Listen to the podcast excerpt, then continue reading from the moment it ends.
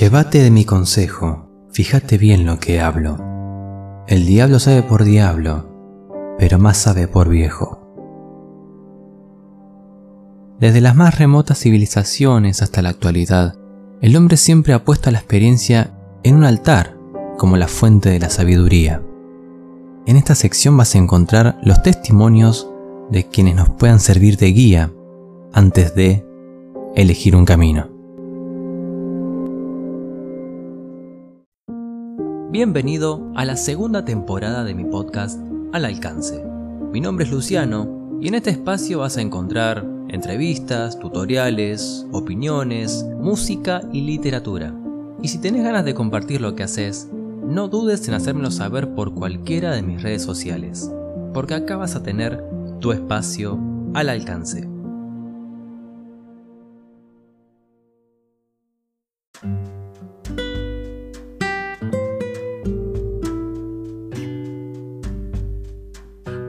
Damos comienzo a la entrevista. Hoy me acompaña la doctora Mariela Colombo. ¿Cómo estás, Mariela?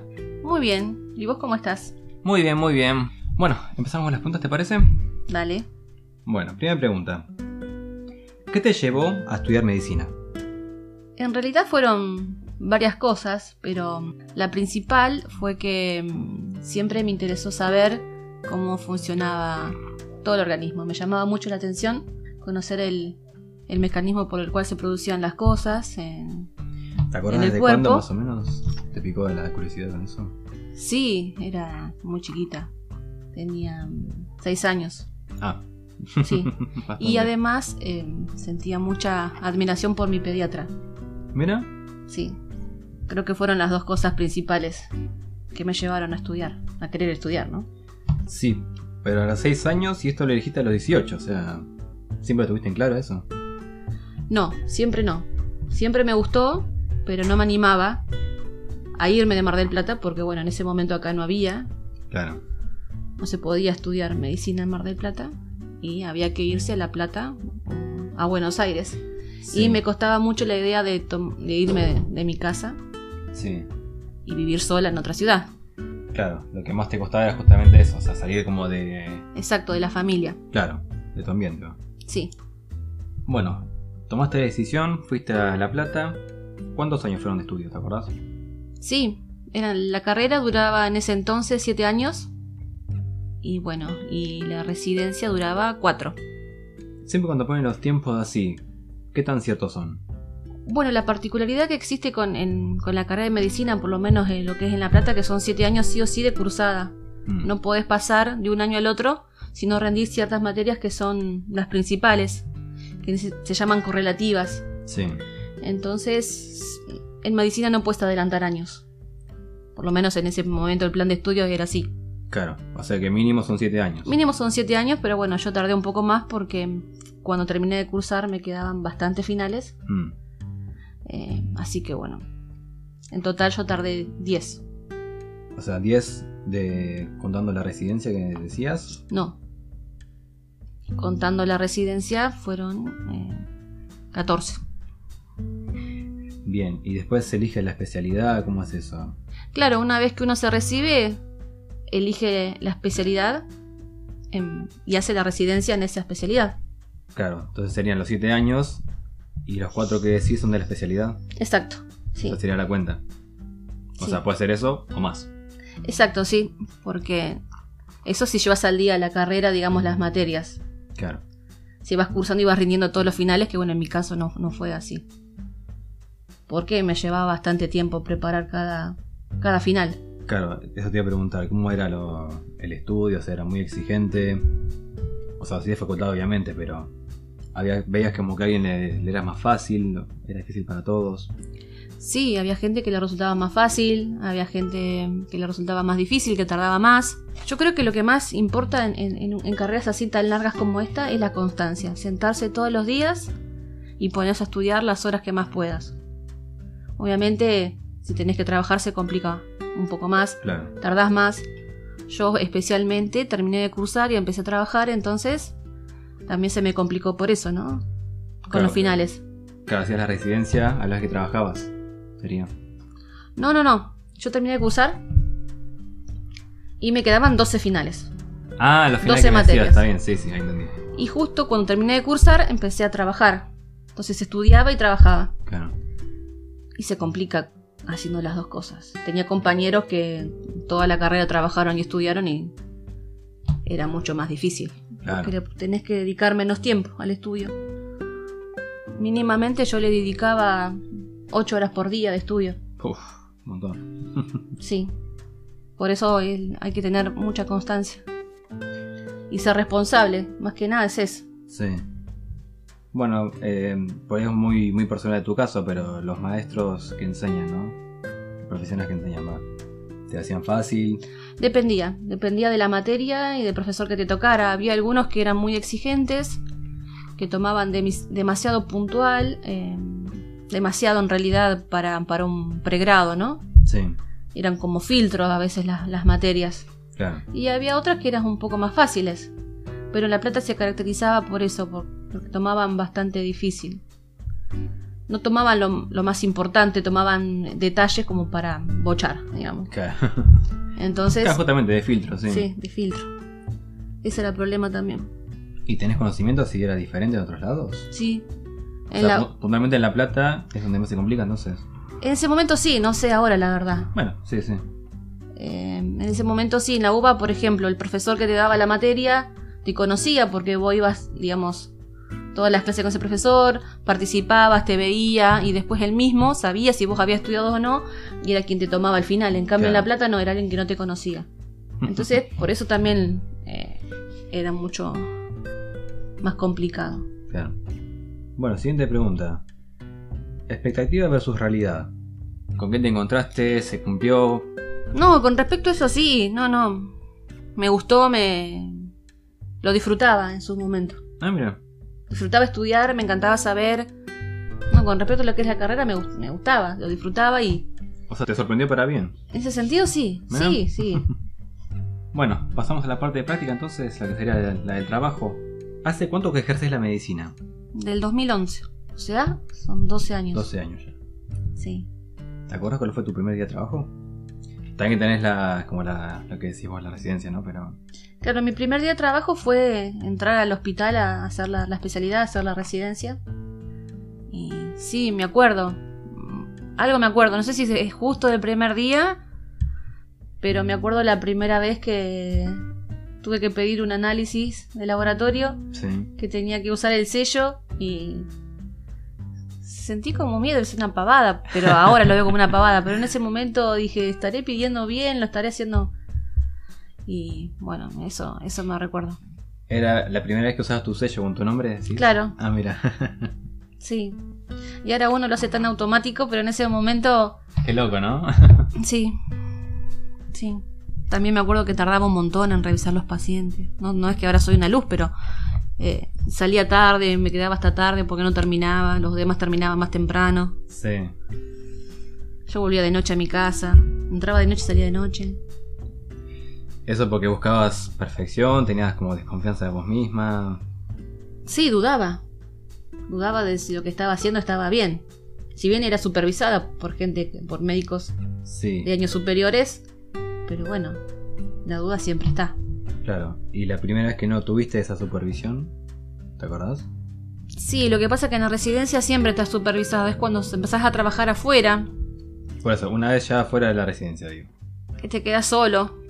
sí, a la noche, ponele que no. hay- Bueno. Sí, tengo recuerdos de eso. Se complica un poco. Tomarte confianza con uno mismo de lo que lo que está haciendo está bien. ¿Y a vos cuando te llevó a encontrar esa confianza? Qué buena pregunta. Gracias. No recuerdo cuánto tiempo. No, no sé el tiempo, la verdad, pero no fue mucho. igual. Más o menos. Creo que la, la confianza la, la tomé conmigo misma cuando volví acá a Mar del Plata Ajá. y empecé a trabajar en el hospital. Sí. Sí, habrá sido un año. Un año, mira, bastante igual. Sí. Sí, una vez que llegué acá y... Ahí sí. Me di cuenta que... que había aprendido bien. Bueno, tu especialidad es terapia intensiva. ¿Por qué la elegiste? ¿Qué fue lo que te atrajo de, la- de esa especialidad? Mira, en un primer momento me gustaban muchas especialidades. Había muchas cosas que quería hacer. Pero también, bueno, había que tener en cuenta el promedio de uno va a rendir el examen de residencia porque tenía que tener un buen promedio, hacer un buen examen para, por, ejemplo, si quería ser anestesiólogo, tenía yo muchas menos posibilidades Ajá. que para terapia intensiva, ¿no? Que nadie la elegía. Sí. Eso por un lado. Porque bueno, yo me recibí en marzo y el examen de, de residencia era en abril, o sea que tenía muy poco tiempo para estudiar. Sí. Entonces, eso también me llevó a que elija terapia, porque nadie la elegía. ¿Y eso que decías del promedio, cómo es?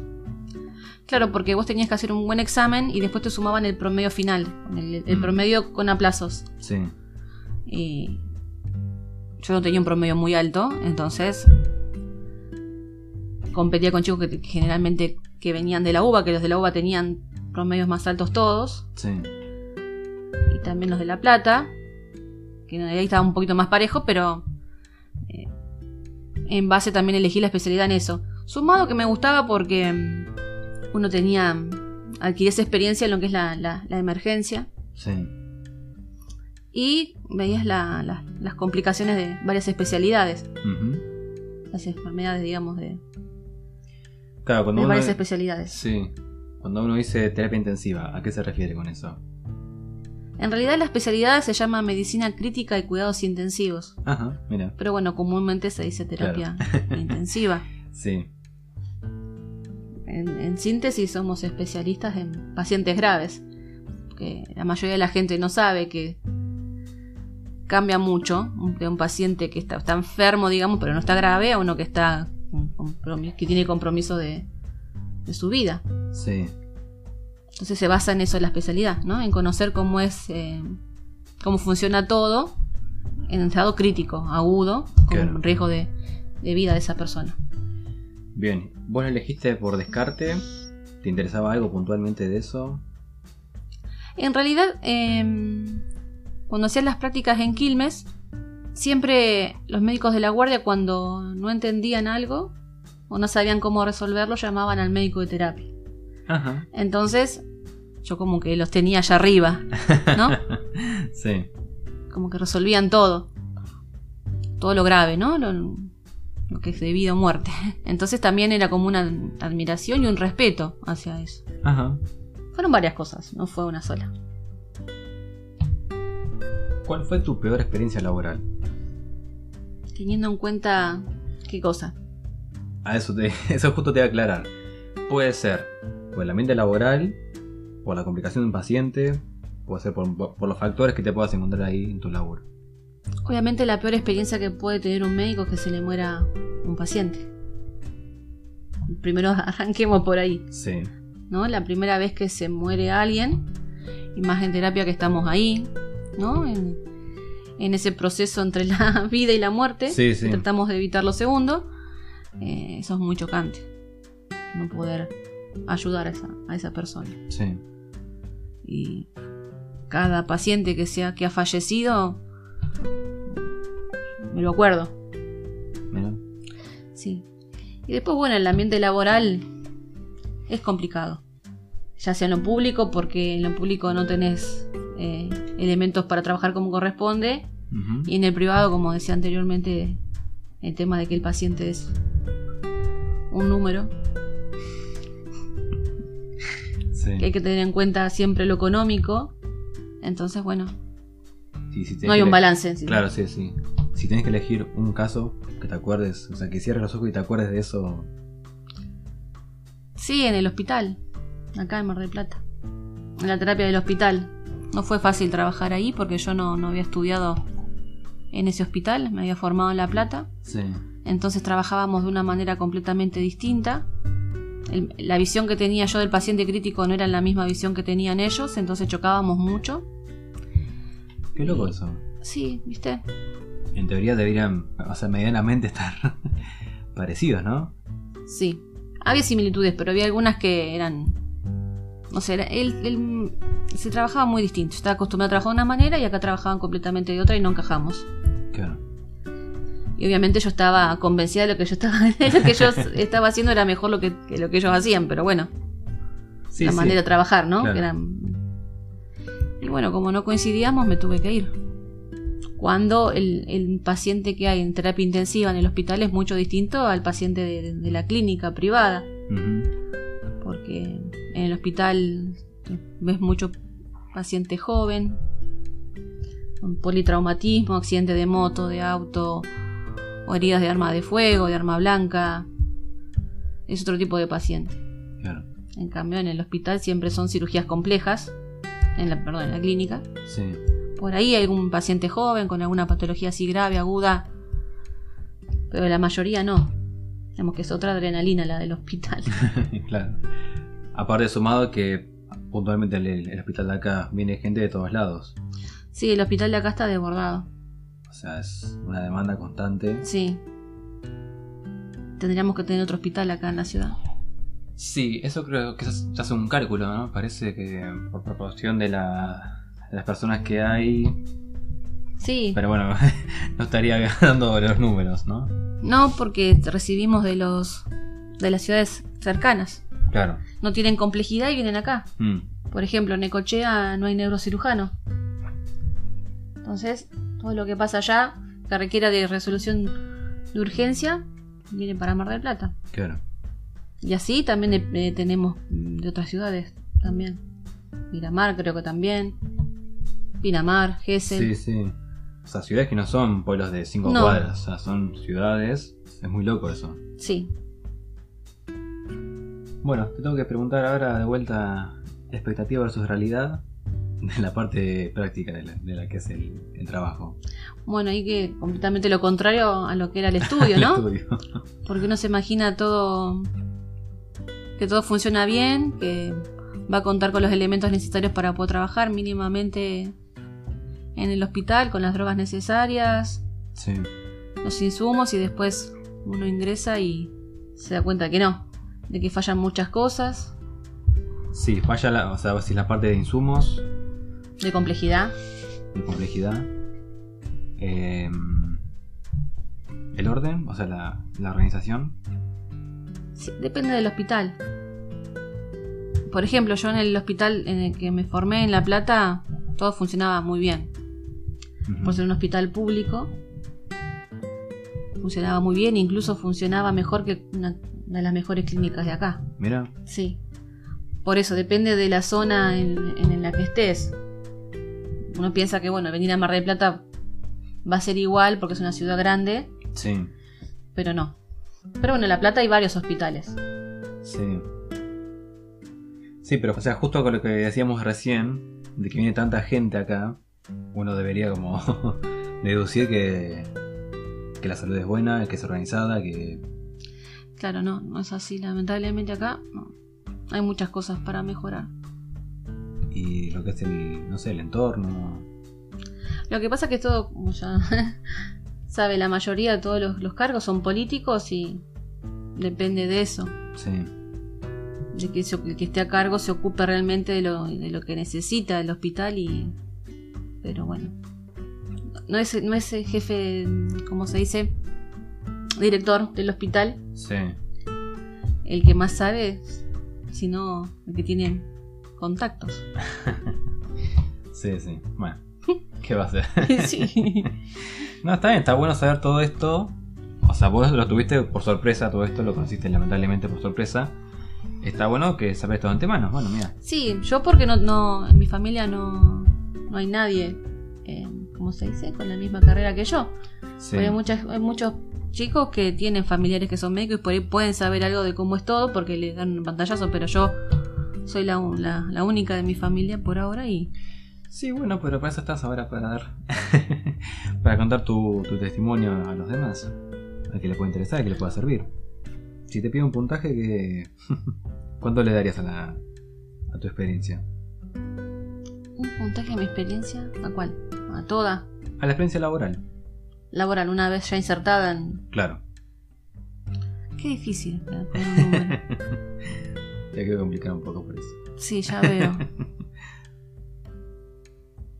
Un 7. Ah, bueno, bien. Por lo que me venías contando, yo me imaginaba hacer un 4. No, no, bueno, porque trato de sacar la parte. No sé, algo. Bueno, no sé. no hay que perder de vista que salvas vidas y eso. A veces, Sí. sí. Bueno, María, si te parece bien, pasamos al ping-pong. Esta, Dale. Esta es la parte que todos tienen miedo.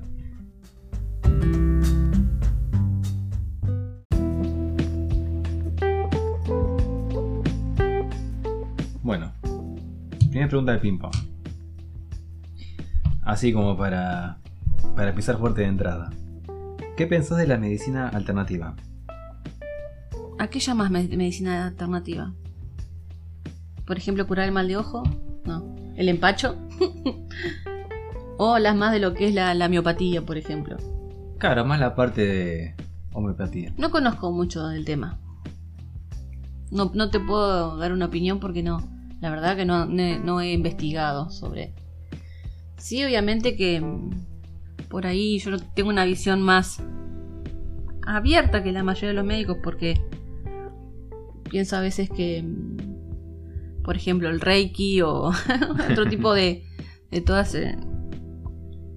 no sé, se me ocurre ahora, por ejemplo. Sí, como que hay cosas que yo le digo, bueno, no, no hace, pues las cosas si no hacen mal y no estás produciendo un daño, las podés hacer, como por ejemplo, si hay una, alguien que quiere entrar a la terapia y hacerle un reiki a un paciente, yo no me opongo a esas cosas, o alguien que quiere llamar a un cura para que venga a orar, Claro, yo esas sí, cosas sí. no me opongo, porque no le estamos haciendo mal.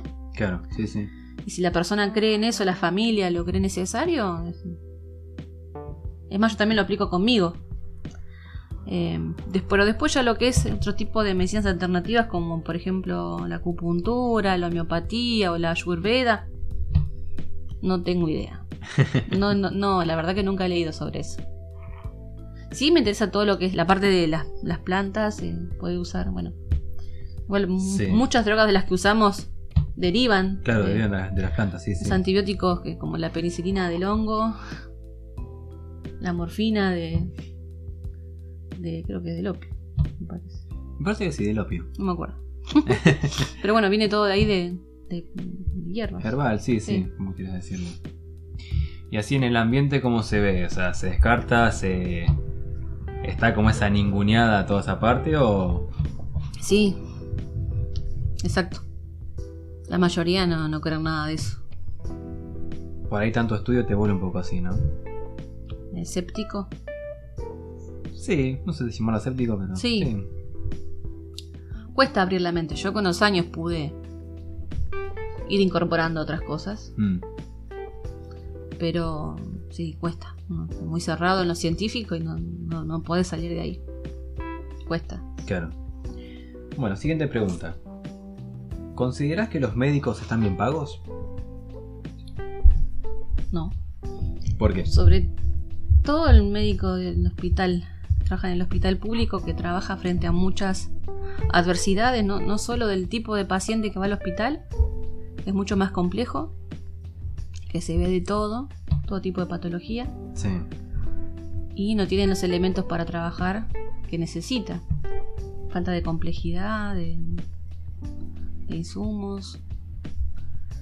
Está mal pago, sí, por lo que implica trabajar y por la responsabilidad que tiene. Las obras también. Sí, las horas y bueno, trabajamos con personas.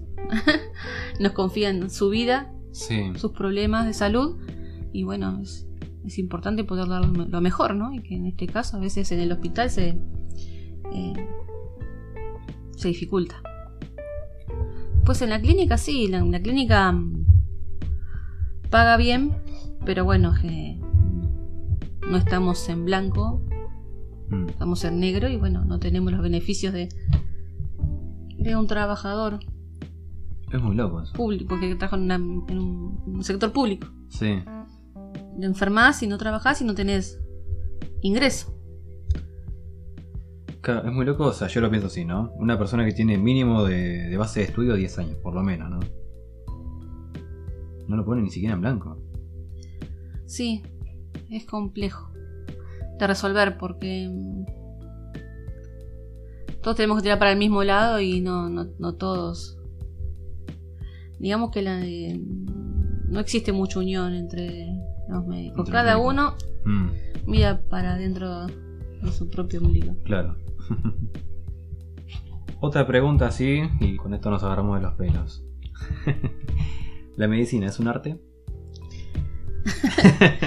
¿Qué pregunta?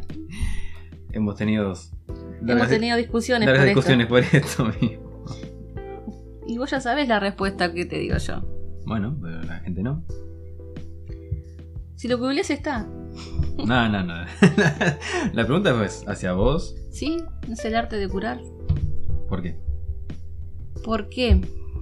Porque no es exacta, no es una ciencia exacta la medicina. En medicina, como siempre digo, 2 más 2 no es 4. Ajá. Vos podés tener... un a veces los pacientes no encajan con todos los síntomas y signos de un síndrome. Y vos tenés que ir llevándolo, pensando para qué lado, qué, qué, qué puedes hacer, qué estudio puedes pedir, qué, qué análisis, para poder llegar a un diagnóstico. No, está, no es todo de manual, ah, si en el libro dice así, todo se presenta de la misma manera. Claro, sí, sí. Entonces es el arte de discernir, digamos, Sí. a veces cuando los pacientes son complejos de para dó- qué patología tiene. Ahí es donde entra la muñeca de cada uno. Exacto. Sí. Pero bueno, con los años más o menos ya el arte se va haciendo ya algo más monótono. No sé si monótono. O sea, eso es lo que te da la experiencia. Sí, No que por, re- por repetición sabes que es así. O sea, la, la experiencia mismo te, te enseñó que es así. sí, pero siempre hay un, hay un paciente que te, que te sorprende que en un primer momento no se pensó tal diagnóstico o, o lo tenías ahí medio lejos como que estaban, pero y después resultó ser completamente otra cosa. Es Mm. raro que pase, pero pasa. Sí. Pero sí, en ese sentido sí. Bueno, bien, me diste una buena respuesta esta vez. Ah, te convenció un poquito más. Sí, sí, sí. Mira, bueno, me alegro. Esta vez ganaste la batalla. ¿Qué es lo más gratificante de ser médico? Poder ayudar al otro. Desinteresadamente, digamos, ¿no? Sí. Estás ayudando a un desconocido. Darle alivio, confort, Mm, eso es lo, lo principal. Eh, en un momento donde el paciente está que de la queja un dolor o que es lo más importante, ¿no? Cuando llegan que, que se sienta aliviado con el tratamiento que vos le das. Claro. Sí, eso es lo más. A mí, por ejemplo, más gratificante. ¿Y sentís ese agradecimiento de parte de los pacientes? No, ¿No? no. No, es raro que te agradezca alguien. Es raro. Más en terapia, porque bueno, son pacientes que, como te explicaba, la mayoría en terapia, si por ejemplo en el hospital están todos sedados, están con Claro, respirador. Pero bueno, después en las clínicas no, pero no. están poco tiempo, ese pues son postoperatorios de cirugías complejas, que bueno, si salen bien se van enseguida. Si Mm. no salen bien, bueno, ahí permanece un poco más, pero como no es lo mismo que por ejemplo en un consultorio, ¿no? Que Claro. uno se hace como no sé si llamarlo amigo, pero como conocido del paciente, se genera un tipo de relación. Sí, sí. En un consultorio puedes generar un tipo de relación. Eh, y ahí puedes sentir otro tipo de agradecimiento, pero en terapia intensiva es raro. ¿Hay consultorios así con terapia intensiva? No, en realidad hay lugares que tienen seguimiento en, en el, después de la terapia. Ah, Hay médicos especialistas en terapia que siguen eh, a los pacientes que estuvieron mucho tiempo internados para ver las complicaciones de la internación prolongada sí, y que lo siguen. Pero acá en Mar del Plata no existe eso. En Buenos Aires, en La Plata sí. claro. Bueno, tu respuesta me dejó un poco, un poco bajoneado. Esperaba mínimamente, o sea, ya que lo que es el ambiente laboral uno mucho no lo puede elegir, pero si tenés como ese, aunque sea esa parte de, de los pacientes como que... No, pero por ahí lo, veces lo que la, la gratificación que uno tiene es cuando hace todo por un paciente y ese paciente se va de alta. Claro. Sale de la terapia, sigue vivo Ahí está el desinterés que decías por ahí, ¿no? Mm. Claro, Claro, a lo mejor son personas que al estar así en esas circunstancias ni se acuerdan de vos. claro, no. Pero vos lo ves después que salió adelante, que está caminando por la calle, lo ves, lo- y eso sí te da una satisfacción de que algo de lo que hiciste ayudó Claro, a que esa persona siga adelante. sí, sí. Bueno, siguiente pregunta. ¿Cuál es tu mayor miedo dentro de lo laboral? Miedo. No, en realidad el miedo viene cuando uno deja de trabajar, creo. ¿Por? En el sentido, a mí, por ejemplo, me preocupa la jubilación. Ah, la jubilación. Eh, que sé que, que la jubilación del médico no es buena, por la, Sí. la que te da la caja de médicos. Y bueno, no tener, no tener un buen pasar siendo mayor, habiendo sido, habiendo estudiado, teniendo una profesión, me parece que eso es fundamental. Claro, yo te preguntaba lo de si considerás que estaba bien pago el, el médico. Mm. Eh, cuando hablé la otra vuelta con la psicóloga me dijo, mira, eh, esto no es para hacer plata. Bueno, depende de la especialidad, ¿no? y bueno, sí, me ocurre cirujano por ahí. Sí, los cirujanos, cirujanos ganan bien. Pero, o es sea, difícil entrar dentro del círculo también. Claro. Uno, uno saca la cuenta, ¿no? O sea, la cuenta es estudio mucho, gano mucho después. Y no necesariamente es así a veces. No, en realidad yo cuando elegí tampoco nunca pensé en el dinero. Mm, Obviamente que es- hay que pensarlo, porque sí, pero en su momento yo no, no, no pensaba en, en- era lo que yo quería hacer lo que me gustaba, lo que siempre había había querido, soñado y no me importaba si iba a ganar mucho poco, mientras me alcanzara para vivir, decía yo, pero después te das cuenta que te, te conviene elegir pensando también en, en- en qué, qué ganancia vas a tener, porque claro. por ejemplo, terapia es mucho estrés y no estar bien pago es como que Sí, y no tampoco está muy valorada la especialidad, entonces como que no, no es una buena combinación. Mm. Sí, si tienes que estar 24 horas dentro de un lugar y encima estás desconforme, no, no es buena combinación. ¿no? No. Y siempre que estás con patologías que son graves y o, o personas muy enfermas. Entonces como que estás siempre con todo lo negativo. Sí, sí, claro. Bueno, próxima pregunta. ¿Qué consejo te hubiese gustado saber antes de estudiar? Me hubiera gustado saber, hablar con alguien que me, me dijera, mira, una vez que te recibís no es todo color de rosas como uno piensa mientras está estudiando.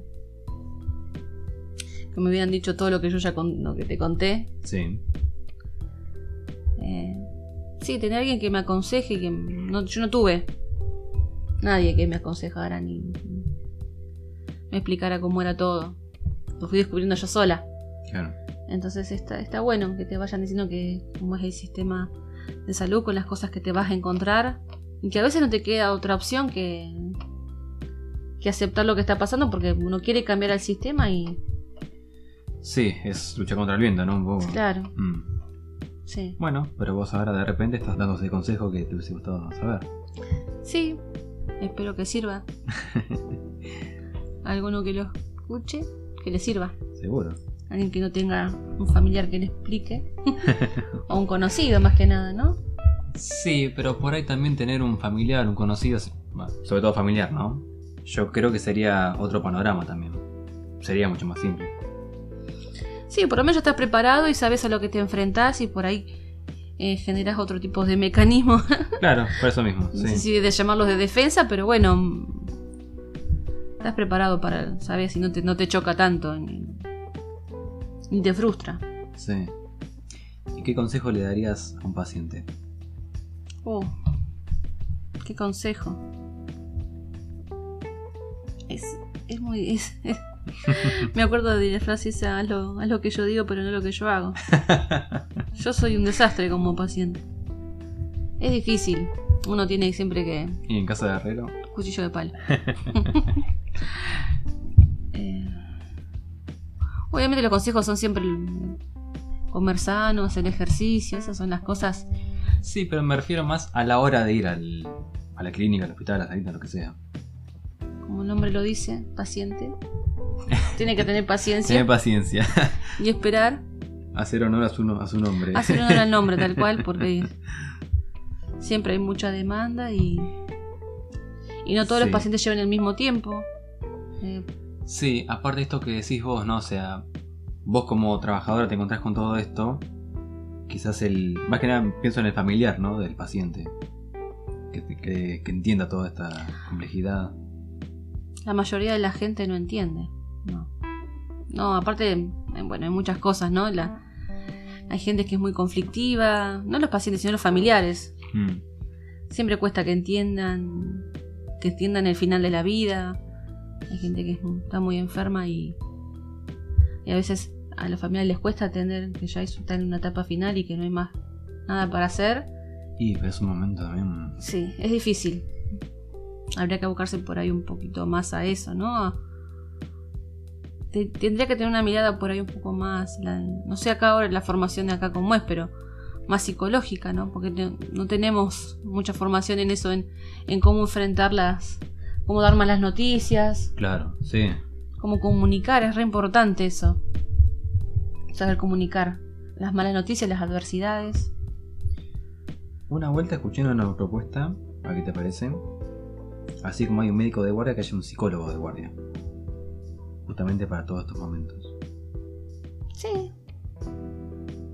Parece buena idea. Más que para comunicar, sí.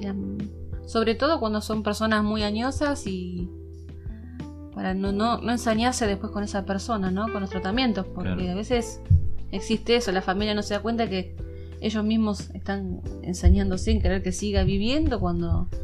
Sí. para que puedan interpretar bien el final de la vida. Eso es muy importante que no lo veo, el acompañamiento en el final de la vida. Mm, No debería ser solo en una terapia intensiva.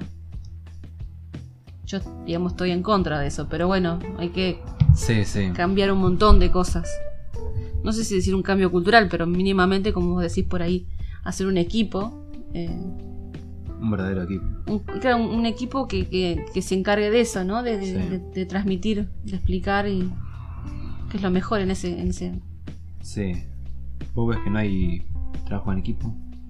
No, sí, trabajo dentro de lo que es la, la medicina, hay trabajo en equipo, pero no por ahí en el, en el- en el contexto de que para comunicar malas noticias, Mm, que sería importante hablar ahí, que todos los médicos intervinientes en- en- con ese- que intervienen con ese paciente, que lo tratan, hablen con la familia y le expliquen y se sienten y dediquen tiempo a eso, ¿no? A que la familia entienda bien Sí.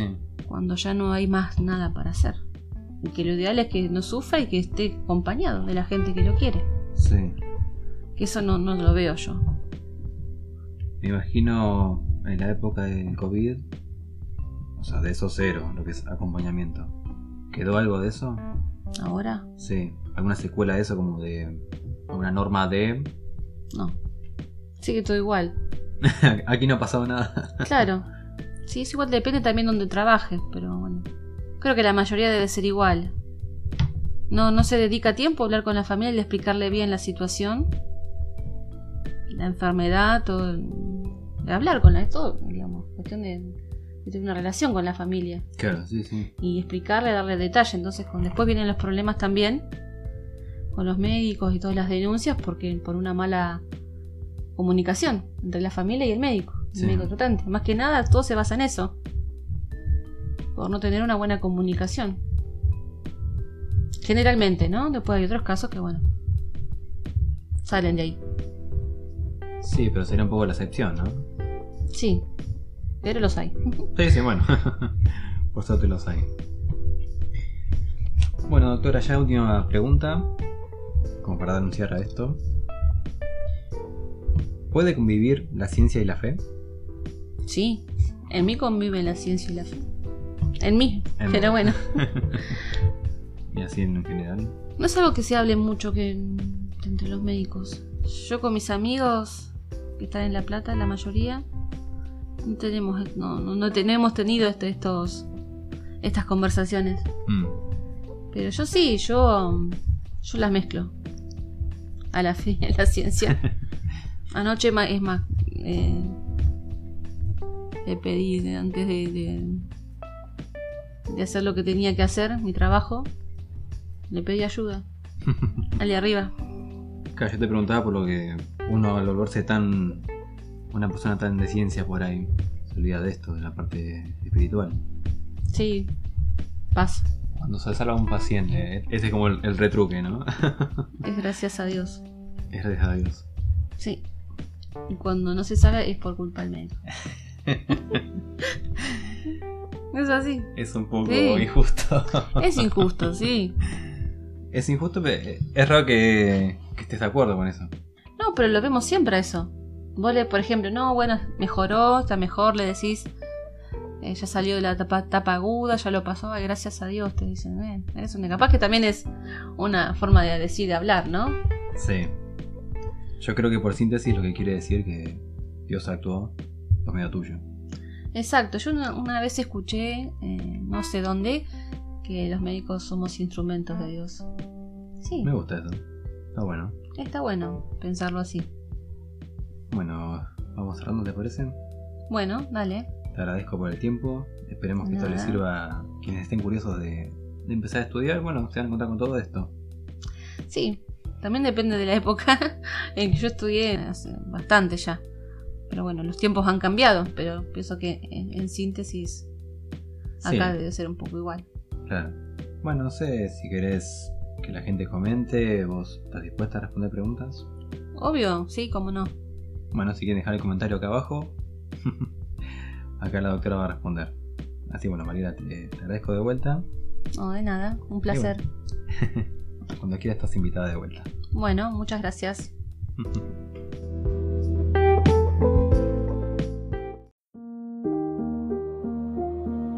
Muchas gracias por quedarte hasta el final. No olvides dejar tu comentario, seguirme acá o en cualquiera de mis redes sociales para más contenido. Te espero en el siguiente episodio y te deseo éxitos.